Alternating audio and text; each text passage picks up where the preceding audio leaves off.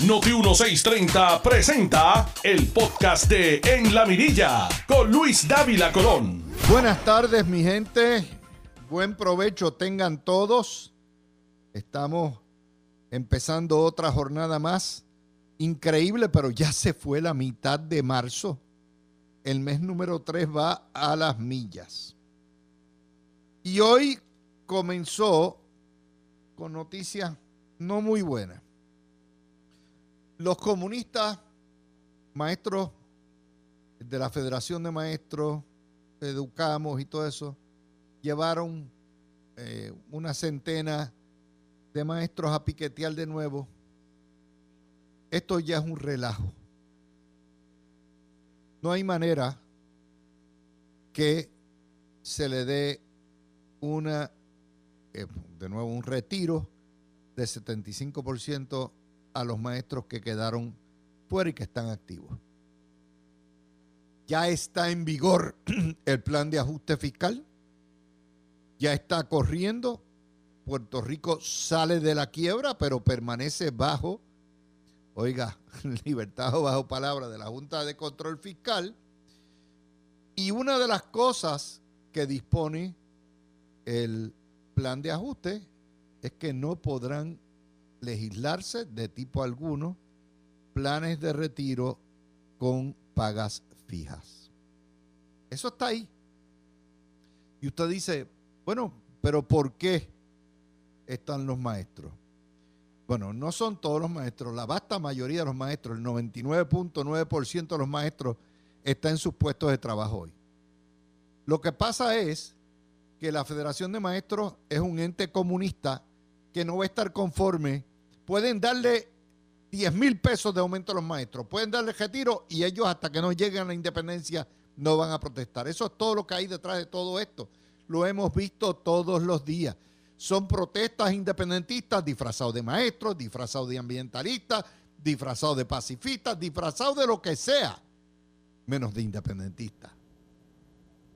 Y quien sufre son nuestros niños, porque esos maestros que asistieron hoy de nuevo a otro piquete más y llevan cuatro años en piquete, son nuevamente los niños los que se afectan.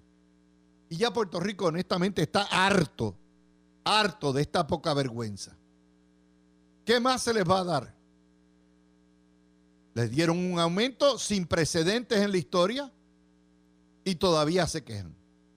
Y el que no le guste, puede inmediatamente renunciar y irse. De hecho, no hay muchos salarios, no hay muchos puestos ni muchos trabajos que comienzan con un bachillerato en 35 mil o 36 mil pesos luego cuando una vez entre en vigor eh, el aumento. Y pueden nuevamente buscar trabajo en cualquiera de los estados donde le van a pagar de 50 mil pesos para arriba y si tienen experiencia más pero en Puerto Rico la vaca no da más leche, entiéndanlo. Pero la vasta mayoría de los maestros lo entienden. Y nos dice hoy la prensa que renunciaron 2.600 maestros de 30.000. Pues claro que sí. Eran los que estaban en el dintel, los que estaban en la frontera y para garantizar su retiro. Recuerden que uno de los grandes logros de la administración del PNP, tanto bajo Ricardo Rosselló como Pedro Pierluisi, es que no tocaron las pensiones. Quien único entregó las pensiones de los maestros fue el Partido Popular que las recortó en los cuatro años que tuvo Agapito. Y, y no se les olvide tampoco, ¿ok? Wanda Vázquez que los entregó. Wanda Vázquez firmó para dar, recortarle 8,5%. Pero Pedro Pierluisi aguantó la línea que Ricardo Rosselló había estado aguantando durante tres años. Está ahí, pero eso no les basta. Y cuando usted ve esto de todos los días que tienen al pueblo de Rechochete y de Basilón y bloquean carreteras y queman banderas y todo eso, usted sabe lo que hay. Usted sabe lo que hay. Y ellos saben que no pueden hacer nada absolutamente. Primero porque el magisterio no se va a ir a la huelga. Y en segundo lugar, porque el pueblo ya ni les hace caso, nada más que las televisoras. Porque todo esto son shows para el canal 4, el canal 2 y el canal 11. Eso es. Si no hubiera cámara, no habría piquete. No habrían ausencia.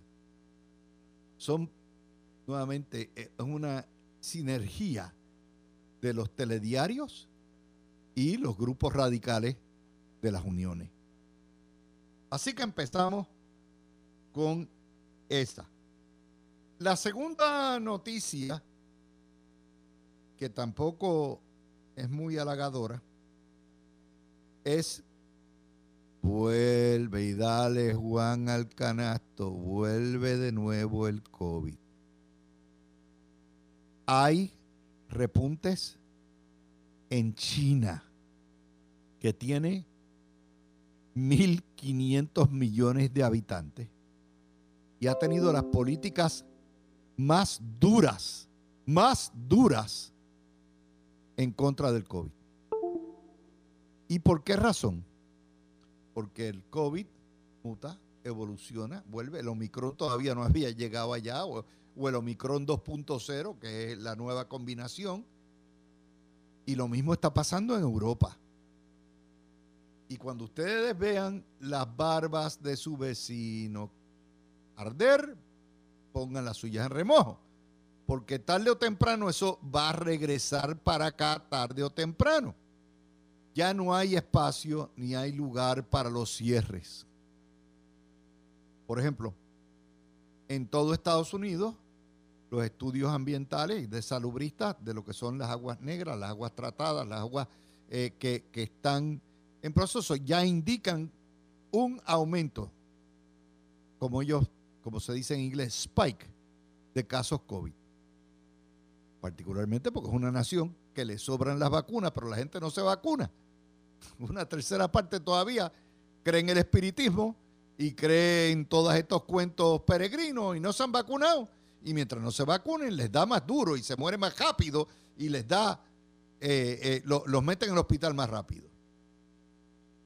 En Puerto Rico, hoy nos informa Salud mil, dos muertes más, 47 hospitalizados, un aumento de cuatro, de tres, perdóneme, y la positividad en 4.34.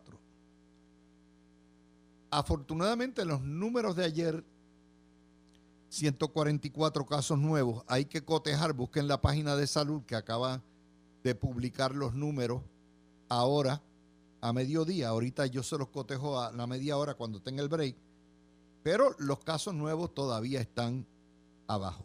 Recuerden que hay un montón de brotes, particularmente en el suroeste. ¿Qué quiere decir esa noticia? Fácil. Que no podemos bajar la guardia. Que aunque podemos andar libremente por la sociedad, si usted se quiere proteger, siga usando las mascarillas. Yo sé que las mascarillas ya apestan, ya nos molestan, ya todo lo que da, pero peor es que usted le dé el COVID y que tenga que irse para el hospital y del hospital vaya para la caja. Siga usando las mascarillas. Trate de evitar estar en lugares eh, cerrados por mucho tiempo, en lugares congestionados no tome el riesgo y vacúnese en las tres. De hecho, hoy hay una nota que sale en todos los periódicos. Pfizer, el presidente de Pfizer, asegura que se va a necesitar un segundo refuerzo, lo cual sería la cuarta dosis. ¿Por qué? Para repeler nuevos brotes y nuevas variantes. Porque está, es claro que con el tiempo mengua la efectividad de la vacuna. La vacuna lo que hace es evitar, le da unas defensas por unos tiempos, 3, 4, 5 meses, pero empieza a bajar la efectividad. Por lo tanto, hasta que se invente una vacuna absoluta, completa y total que repele, que ¿verdad? Hay que irnos con esta. Esa es. Así que lo que pasa es que la CDC de Biden es terrible. anda como el rabo el pejo, siempre atrás. Y países como Israel, como Gran Bretaña están recomendando la cuarta dosis. En la CDC está atrás. Afortunadamente los que están inmunocomprometidos y los que han tenido enfermedades crónicas, muchos están en alto riesgo, mayores de tal cierta edad, cualifican para la cuarta dosis. Y ya está. De hecho, se está preparando tanto Moderna como Pfizer, están ya trabajando en una dosis más fuerte, pero una vacuna que combine la influenza y que combine el COVID. Y esa probablemente estará lista y aprobada el otoño. Faltan muchas lluvias, como dice. Así que cuando pensábamos que nos había soltado el COVID, de nuevo, y como les digo, todavía no ha llegado aquí fuerte. Recuerden, estamos más o menos, ¿ustedes se acuerdan a finales de noviembre, antes de San Giving, que estábamos en el 1% de, positividad, estaban los números bajos, todo el mundo andaba free for all a todo lo que da, reuniéndose, todo switch. Y de momento llegó el Omicron en diciembre y nos chupó la bruja en enero. Esas cosas tardan de 6 a 7 semanas en apretar bien duro. De manera que si esto está ya corriendo por el mundo entero, va a llegar acá, a lo mejor otra variante. Y en la medida en que no haya una vacuna totalmente efectiva, gente continúa infectándose, van a continuar habiendo variantes.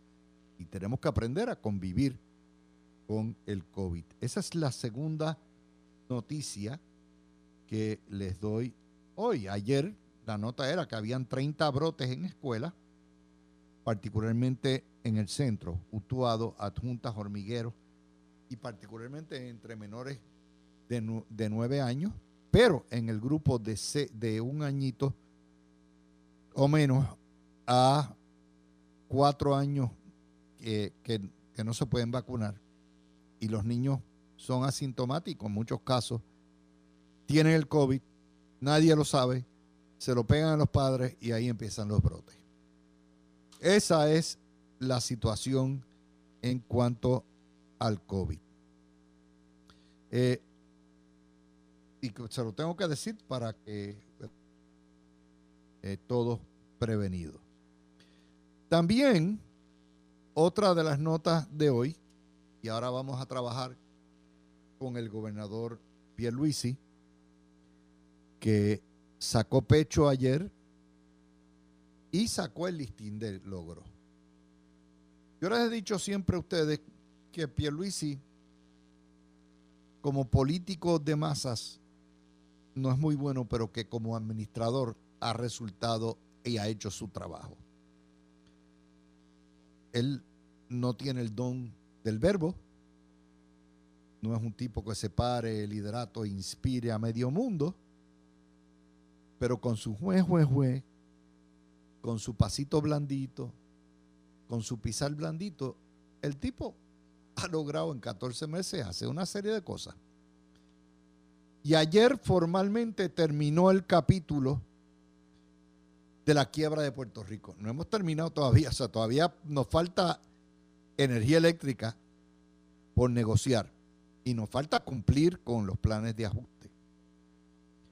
Y el gobernador, como político al fin, aprovechó la ocasión para recordarnos que estamos en lo que se llama una nueva era.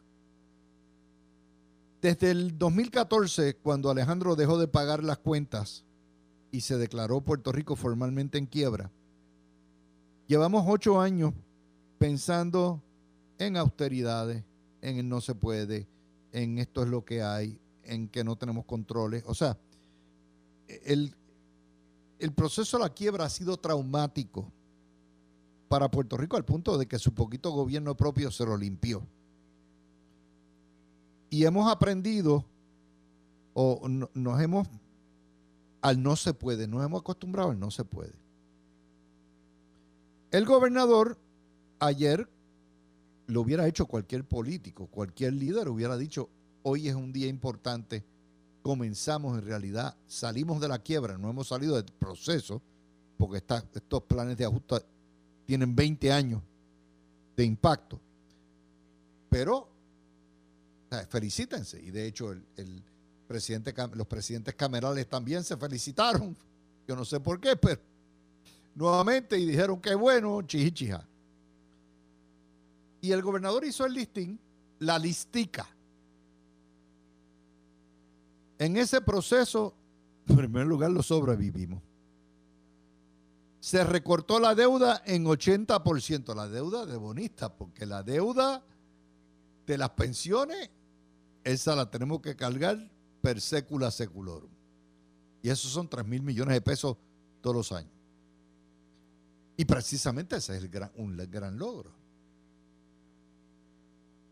Ricardo Rosselló y Pedro Pierluisi lograron que no se recortaran las pensiones de los empleados públicos. Son 160 mil o 170 mil empleados públicos que no le han tocado un centavo de sus pensiones, a pesar de que eran acreedores no asegurados. No se votaron empleados. ¿Se acuerdan que al principio hay que votar, cejar departamento? No se recortó por nada se siguió pagando el bono de Navidad. Y ustedes saben todas las batallas campales que dio Ricardo Rosselló por el bono de Navidad. De hecho, hay aumentos. Hay aumentos para maestros, para bomberos, para policía. La policía obtiene finalmente su retiro, que hay que detallarlo, pero ahí está. Y se redujo la deuda a 7 centavos de cada dólar. ¿Se acuerdan que decían que la Junta venía a representar a los bonistas? Bueno, los bonistas salieron tranquilados, particularmente los bonistas del patio. Y ayer se hicieron los primeros pagos bajo la deuda que salieron del pote de ahorro o de reserva que habíamos hecho con las contribuciones durante los últimos cinco años. Dice Pierluisi, ahora vamos a pensar y concentrarnos en desarrollarnos y en crecer. Y los números lo avalan. Hay menos desempleo, hay crecimiento económico. El, el plan de ajuste de deuda prohíbe por 10 años el legislar sistemas de retiro con beneficio de retiro. Por eso les decía al principio que es una loquera, ¿no? Esta cuestión que están sacando de, pensar que, podemos obtener para los maestros un más beneficio de retiro definido cuando el propio plan de ajuste fiscal aprobado por la juez Swain lo prohíbe.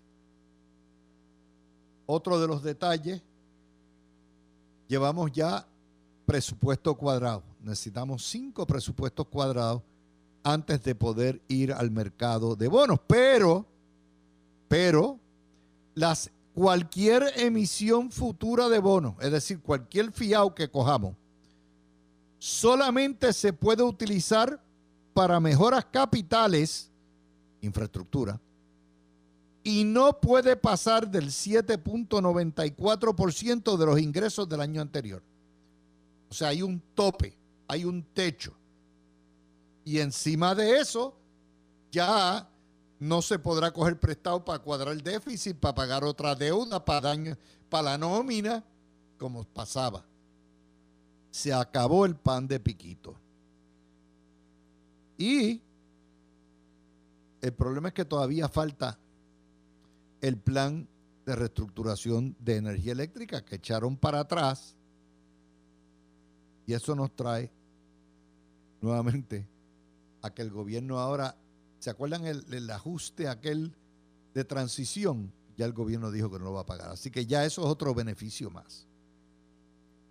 Cuando usted mira entonces los datos que nos da hoy la prensa y cuadra la caja, sin comillas, nos dice el desempleo del mes de enero, que generalmente es el, el, mes de más alto empleo, uno de los meses, porque es a principios de año, bajó de 9.1% en enero del año pasado a 7.1%.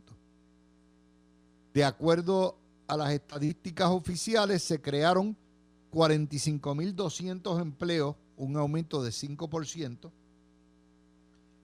y la totalidad de empleados asciende a 900.000, la cifra más alta desde septiembre del 2015.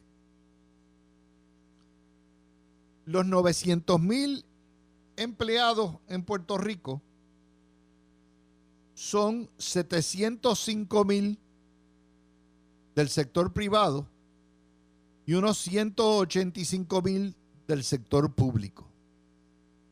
Fíjense que en el proceso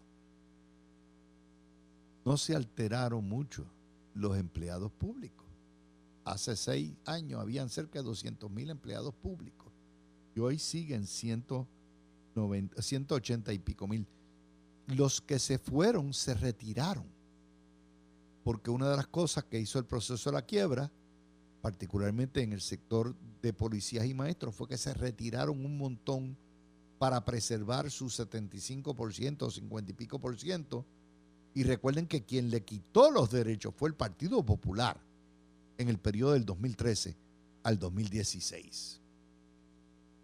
Así que cuando usted viene a ver los números del empleo y el desempleo, confirman que bajo la administración Pierluisi hay recuperación económica, hay más empleo, hay menos desempleo. Y confirman también que durante el periodo en que ha estado el Partido Nuevo Progresista administrando, no se redujo la nómina pública más allá de lo que es la atrición tradicional, que es 5% al año, y los que se retiraron para garantizar su eh, pensión. Pero hay más. Esa no es la única cifra. O sea, Pierluisi tiene toda la razón. En el nuevo día se podrán reír de él, Torres Gotay se podrá reír de él y los independentistas están histéricos. Pero mientras más éxito tengan los gobernadores PNP, más duro la resistencia en la calle de los independentistas. Por eso ven el alboroto. Porque Pierluisi eh, lo mismo pasó con Ricardo Rosselló. Los primeros dos años de Ricardo Rosselló, después, aún despasado el huracán, fueron dos años de recuperación. pero les crean la revolución. La otra nota es el aumento de 12.5% en las ventas de vivienda en enero el precio de la vivienda nueva promedió de, la vivienda vendida 240 mil pesos. O sea, la vivienda promedio vendida en Puerto Rico es un cuarto millón de billetes. Y nuevamente aumentaron las ventas de, de, de casas de año a año, de enero a enero, en 11%. Ahí está. Y finalmente, eh, para los que me preguntan en cuánto está el precio de gasolina, bajó 4 o 5 centavos más. Está entre 1.6 y 1.8 la regular. Eh, y esperamos, confiamos que no se compliquen las cosas allá en Ucrania y que o se estabilice o baje. Así que, señoras y señores, ahora venimos cuando regresemos con las repercusiones políticas de este anuncio de la terminación de la quiebra, que todavía falta un rabo más de completar y son las portadas hoy del vocero y del nuevo día. Hacemos el segundo video ya mismito. Tú escuchas el podcast de En la Mirilla con Luis Dávila Colón por Noti 1630. De vuelta nuevamente con ustedes, mis amigos. Vamos a trabajar un poquitito con las noticias que tenemos hoy. Me están llamando del estudio, ya estoy conectado, espero que estar conectado. Eh, vamos a hablar, como les decía, en 14 meses, Pedro Pierluisi ha hecho su récord, es positivo. Muchos de esas bases se sentaron en los años de Roselló, se sentaron con los billones que ha mandado el tío Sam, para reconstrucción eh, y para COVID. Muchas se han hecho por las políticas públicas establecidas en términos económicos, pero Pedro Pierluisi tiene derecho a ufanarse y a reclamar lo que es positivo. La prensa nunca le va a reconocer los logros. Como no le va a reconocer, no le ha reconocido los logros a ningún gobernador PNP, incluyendo a Pedro Rosselló, el, el más grande de los gobernadores PNP, con la obra más prolífica, que nuevamente la prensa lo castigó. Sin embargo, la información que yo le estoy dando hoy es una información que no me la saco de la manga, ni es porque yo crea. Está puesta hoy en el vocero, su portada y la historia de fondo, en el nuevo día, en la primera plana, y los números estadísticos que les estoy dando de ventas están en cinco millas hoy. Eso es un hecho que está ahí. Dice Baby Dalmau que él no ha visto avances en nada. Claro, de nuevo. Este tipo, los populares son los que no tienen avance. Los populares son los que lo que han hecho una piltrafa del trabajo legislativo. Y entonces le atribuye a Pierluisi los fracasos de la legislatura. Mire, hay ciertas cosas que usted no puede negar y son los datos estadísticos, lo que hay en la calle. Ciertamente este acuerdo no es perfecto, nunca lo es.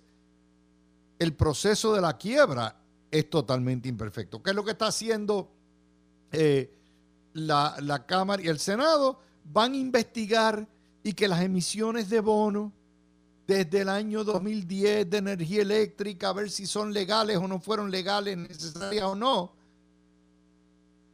Como si alguien se hubiera robado los chavos. Y no entienden que en el derecho puertorriqueño, si una emisión, si un contrato, si un préstamo fuera nulo por las razones que fueran, el dinero que se tomó hay que repagarlo. Así que todavía nos queda energía eléctrica ciertamente nos queda energía eléctrica. Y todavía vamos a estar bajo los términos de este acuerdo 20 años. Ahora, la cuestión es, los políticos puertorriqueños aprendieron algo de todos los partidos, porque nosotros tenemos una mentalidad, todos los políticos, tanto azules como rojos, como verdes, como violetas, todos tienen el mismo defecto, y es que con el dinero son, oiga, pródigos. Ellos votan a todo lo que da. Con el dinero de nosotros, el dinero de otra gente, ellos a todo lo que da. Es el populismo. Y una de las cosas que nos enseña toda esta experiencia es que hay que ser austero, hay que ser razonable, hay que evitar el despilfarro, pero yo les garantizo a ustedes que los políticos no han aprendido nada. Porque, mírelo, déjeme llevarlo a los populares. Aparte de las payasadas que van a hacer con las vistas públicas, ver si las, emisiones de bonos fueron o no legales, que nuevamente, si hay que auditarlas o no hay que auditarlas, porque es la, este mismo teatro lo montaron, lo hemos visto por seis años y no lograron detener la aprobación del plan de ajuste fiscal del gobierno central. Zaragoza propone un aumento en el salario mínimo de los empleados municipales y usted dice, pero diablo, man. No, no, no, es que es para que la Junta de Salario Mínimo determine. Y usted dice, pero no acaban de aumentar el salario mínimo. Y es verdad. Yo les digo a ustedes, ese salario mínimo 8.50 es una porquería. Pero, ¿y cómo están los municipios? Más quebrado que el Estado. Más quebrado que energía eléctrica. Y usted me quiere decir, Zaragoza como goza, como goza el hombre en que nos petó las cifras récord en impuestos, el Itaxtito, en los años de Alejandro García Padilla. Usted me quiere decir que a los municipios quebrados, que están hoy quejándose que no les llegan los fondos y que no tienen y a todo lo que da, usted también le va a imponer un salario mínimo mayor.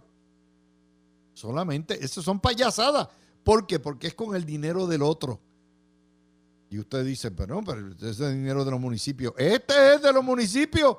Ese dinero viene del contribuyente. ¿O de, creo, de qué usted cree que viven los municipios si no es de lo que recaudan en contribuciones sobre la propiedad, en contribuciones sobre las patentes, en las... Seguro, ese dinero viene de ahí, del contribuyente.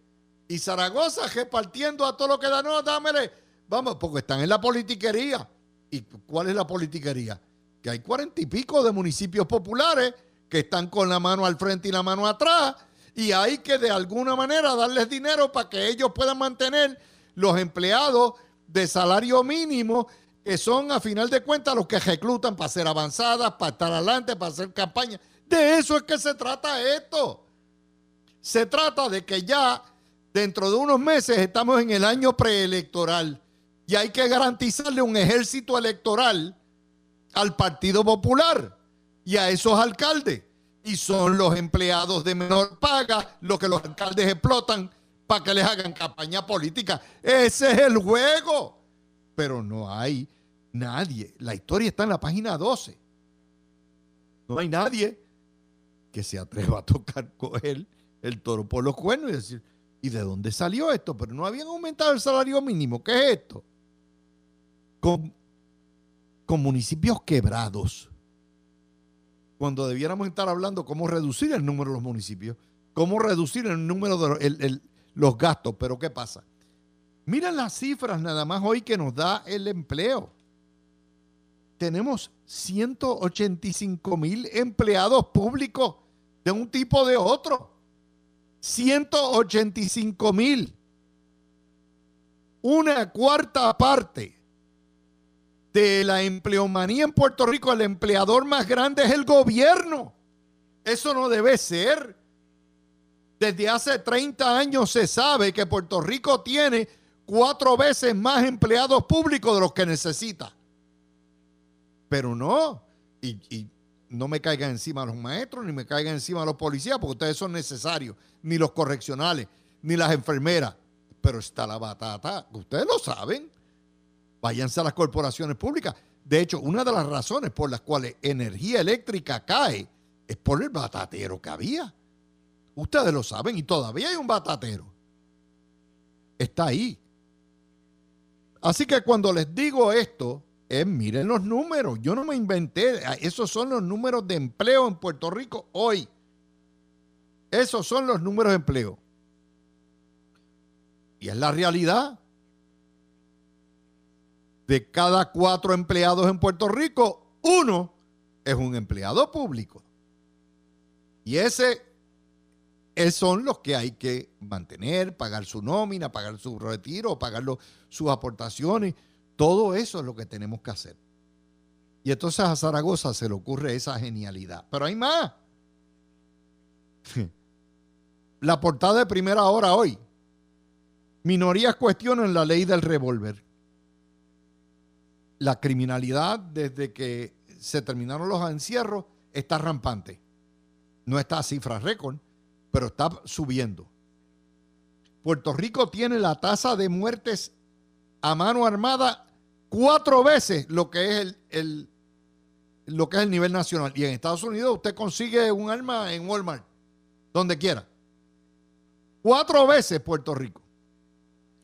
¿Y qué se le ocurre al Partido Popular? Enmendar la ley de armas para facilitar la obtención. Que usted va como, como seguir una aspirina, déjame llenar este blanquito, necesito un arma. Imagínese usted. Eso es lo que se le ocurre al Partido Popular porque no tienen nada más. Y entonces le preguntan, entonces dicen, yo no veo la obra de Pierluisi, yo no veo lo que ha hecho Pierluisi. Bueno, pues señores, vamos a empezar. Ustedes no ven lo que ustedes no han hecho. Ustedes han sido un desastre. Eso es una realidad. El desempleo bajó, no es por ustedes, es por las políticas de la administración. Hay que darle crédito a Pierluisi, hay que darle crédito al Cortés, hay que darle crédito a Manolo Sidre, hay que darle crédito a las bases que sentó el gobierno de Rosselló. Esa es la realidad, no es por el Partido Popular. Un desempleo en 7.1% quiere decir que si esto va como va, para el año que viene, para el año que viene probablemente estemos en 6%, números nunca antes vistos en Puerto Rico. Jamás. Pero eso nadie quiere discutirlo. No, queremos el show del día. Vamos a poner telemorticia. Vamos a poner a Leningrado del Canal 4 a ver qué nos dan. ¿Cuál es el chisme del día? ¿Eh? Es ahí, pero los números. Yo trabajo con noticias concretas. Yo no trabajo con chisme. Ni trabajo dándole publicidad al Partido Comunista de Puerto Rico y a las uniones comunistas de Puerto Rico. Eso es así. Bueno, vamos a, a otros temas, porque no es solamente. Obviamente todo esto, Pedro Pierluisi, usted lo ve, la prensa no lo cubre. Continuamente. Ya está, ya se puso las tenis, y está en la carretera, ya está en los campos, ya está metido donde quiera. Pero cuando usted ve las reuniones, él está reunido no con la base del partido, la maquinaria no es la base. Él está reunido con lo que son la organización, lo que es propiamente los funcionarios electos en cada municipio y los equipos electorales. ¿Qué quiere decir eso? Bueno, pues que Pierluisi en algún momento dado determinó que va a correr, que tiene los números. Obviamente él, él piensa que Jennifer González lo puede retar y, y está, se puso los tenis. Y como tiene los números a hoy, esto, esto es hasta que los federales empiecen a radicar casos ahí a todo lo que da y, descabezar los gobiernos PNP pero como tiene los números, ahí está.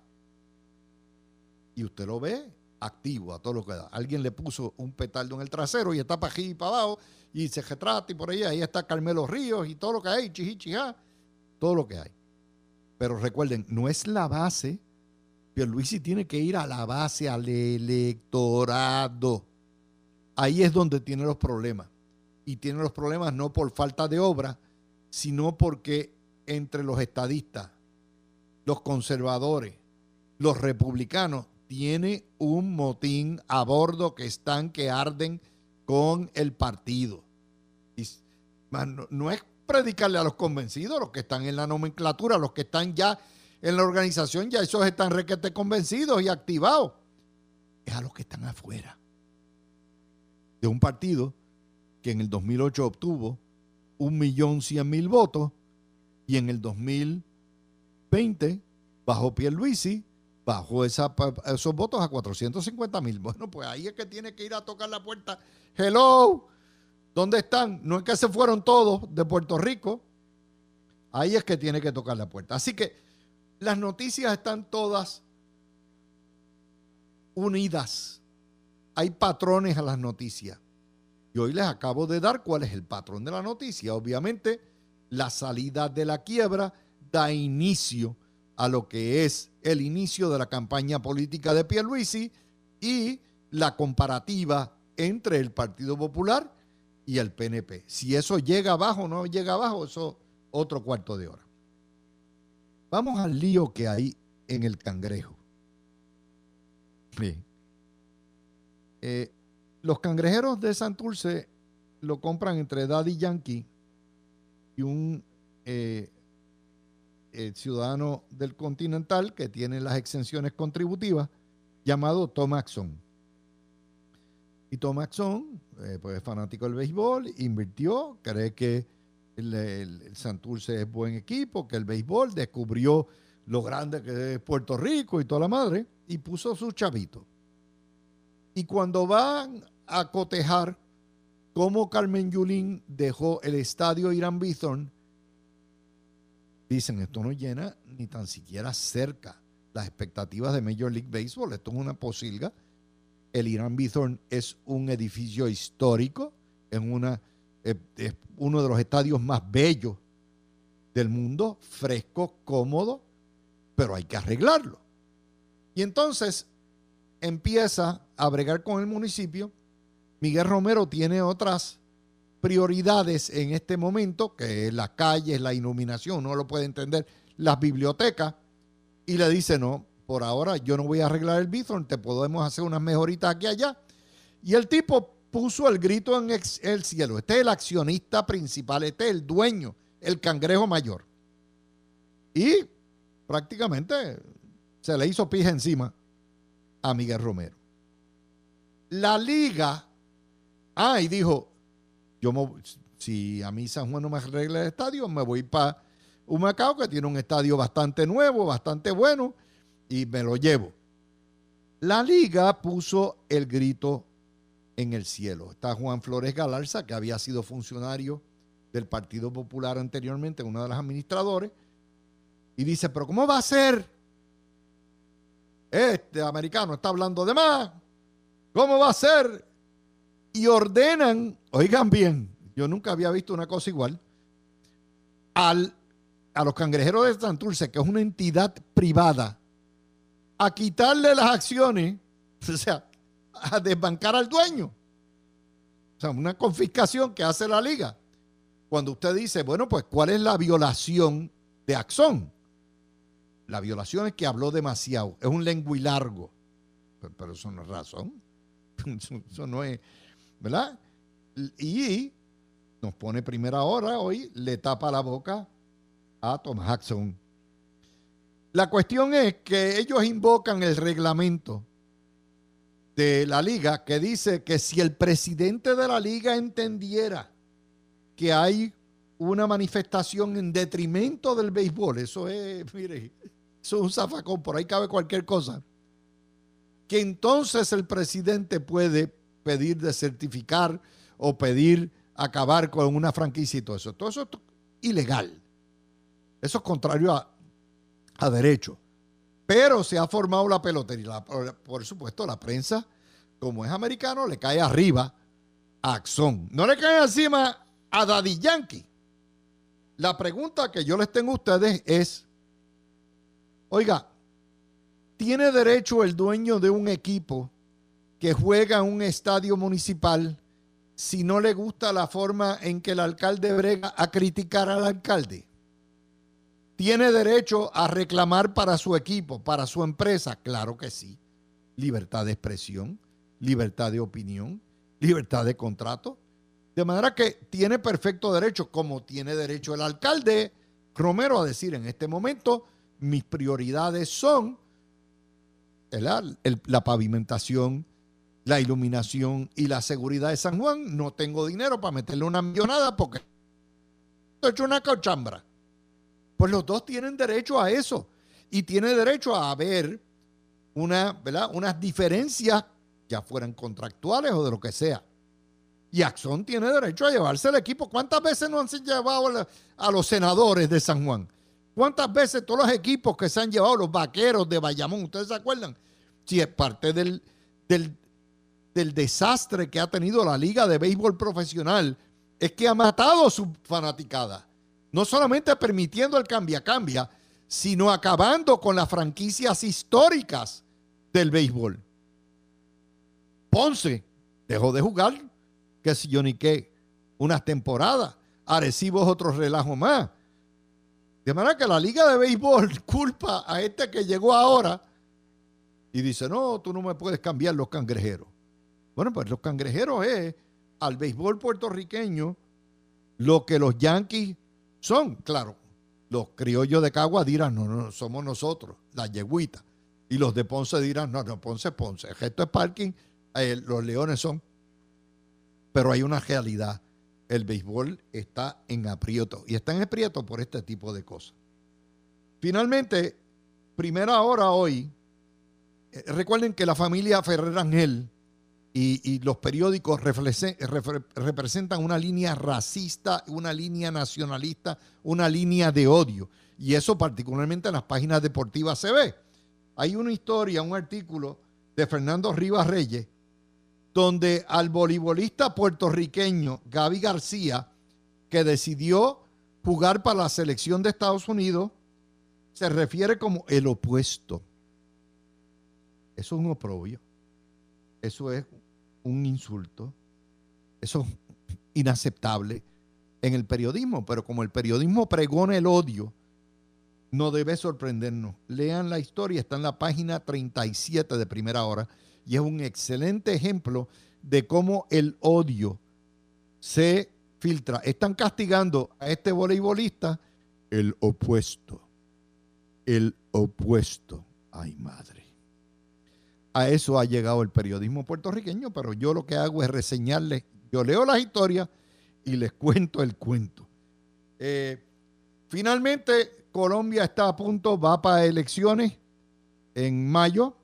El izquierdista exguerrillero Petro eh, ganó su primaria y es probablemente el que sea ganador en las elecciones porque la derecha está dividida y con un treinta y pico por ciento puede ganar. Hello, hello. Los que crean que los independentistas nunca pueden ganar una elección en Puerto Rico, vean lo que va a pasar en Colombia y ahí estamos. La derecha dividida y ahí están los palos. Tú escuchaste el podcast de En la Mirilla con Luis Dávila Colón en Noti 1630.